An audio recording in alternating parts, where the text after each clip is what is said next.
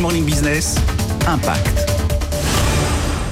Le groupe Monoyer, leader français de la fourniture en équipement et matériel, a initié Turbo, un dispositif qui a pour vocation d'offrir à des jeunes en difficulté une formation au métier technique. Estelle Roger, vous êtes responsable du développement RH. Ce marché-là est en forte tension aujourd'hui. Qu'apporte ce dispositif?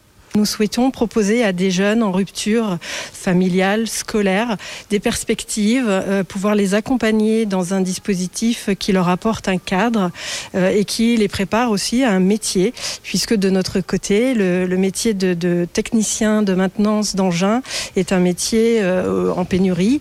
Et nous avons l'ensemble des infrastructures nécessaires au sein de tous nos ateliers pour pouvoir proposer à ces jeunes une formation et les amener à passer un, diplôme euh, de niveau équivalent bac pro euh, et pourquoi pas euh, ensuite intégrer bah, nos différentes sociétés ou tout du moins pouvoir leur offrir des perspectives sur différents métiers techniques. Ce sont 60 jeunes qui ont été intégrés et formés par ce dispositif. Denis Thierry Nomo Ananga, vous participez à cette formation. Comment ça se passe? En fait, deux semaines en atelier, deux semaines à l'école.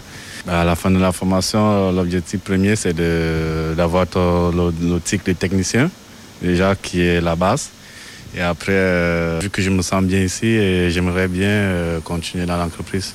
Turbo compte bien pérenniser ce dispositif dans les années à venir et a pour objectif d'accueillir au moins 50% de femmes pour la prochaine promotion en 2023.